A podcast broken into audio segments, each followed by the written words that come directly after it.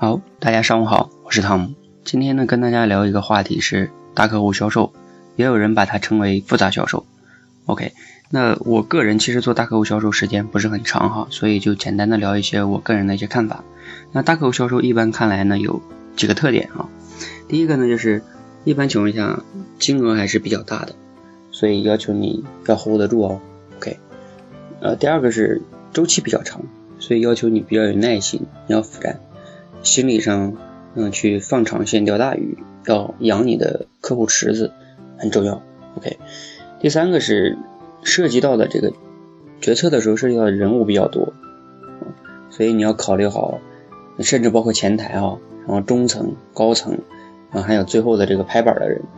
啊，等等等等，很多人。那每一个人的人物关系就不一样了哈，这里边可能还有派系啊，或者是不同人的利益需求不一样，比如说这个。那中层他不管这个产品可能怎么样，他可能要求是回扣，anything 啊。那可能还有一个是影响因素多，除了因为人多了，本来因素就多。那除了人之外，其实还有别的影响因素，比如说这个公司呃最近的政策、战略、呃资金，嗯等等吧，竞争对手，很多很多影响因素，可能比我说的还要多。嗯，所以你要考虑好啊。那除了这些之外，其实嗯。大客户销售本也是一个销售哈，但是除了需求跟产品以外，就像突，可能你搞定客户的需求，把产品的价值塑造好，他就他就会买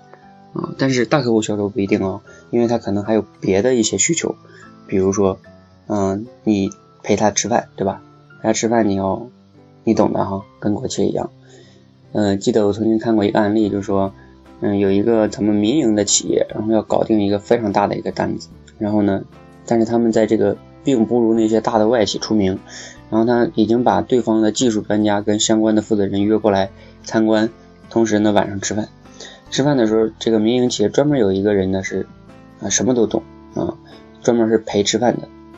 然后这个人就对烟呐酒啊什么都懂，嗯，然后当时那个技术专家出去抽烟去了，然后他就跟着出去了，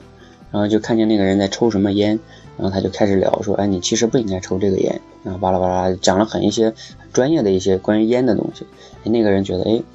哎，这个还很懂，啊，对，就对他公司很有好感。后来这个大单子就签下来了。所以你要涉及到这面非常广啊，非常广，你懂得越多越越好。OK，嗯，还有一个底线嘛，你可能就是送礼啊、吃回扣什么的。某些人他这也是需求的一部分啊，可能你觉得他很恶心，但是对不起，你也得。嗯，笑着脸往上，那这个你要考验你你自己要不要去突破这些底线哈。那至于其他的更突破底线的，可能据说也有哈，你要思考一下。OK，那大客户销售有没有好处呢？有，比如说你开发一些客户之后，剩下就是一些维护，那维护工作可能相对开发来说，嗯，因为人都是固定的嘛，就那么多，那可能会好一些。但是同时也请记得。大客户嘛，就是说是大鱼，大鱼呢，就是说所有人都在盯着，也就是说你维护的过程中也要很小心，万一有一些因素你没考虑到的话，那有可能就被你的竞争对手把挖走了，因为他并不一不一定忠实于你的产品，而是忠实于人际关系啊，或者是等等等等，OK，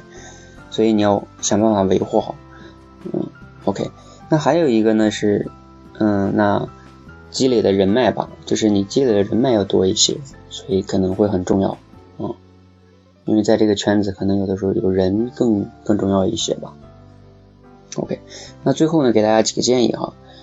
呃呃，对于就像做 To C 类的销售一样，其实它本质上还是一个销售，那你你还是最好先做一些 To C 类的销售，把自己的销售的这种感觉先练出来，然后让自己确实是。呃，对于销售比较有感觉，OK，要不然的话可能比较麻烦。你对销售都没有 sense，比较比较麻烦，OK。第二个建议是找一个尽可能大一点的平台，因为呃越小的平台可能你越要靠拼酒啊、送礼啊等等等等，因为你的产品没有那么大优势嘛，